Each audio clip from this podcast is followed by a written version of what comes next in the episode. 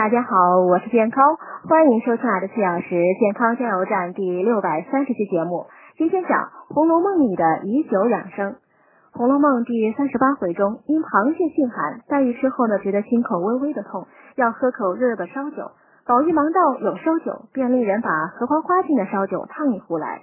荷花花呢，有安神解郁等功效，不仅能驱除寒气，而且对黛玉的多愁善感、夜间失眠也有独特功效。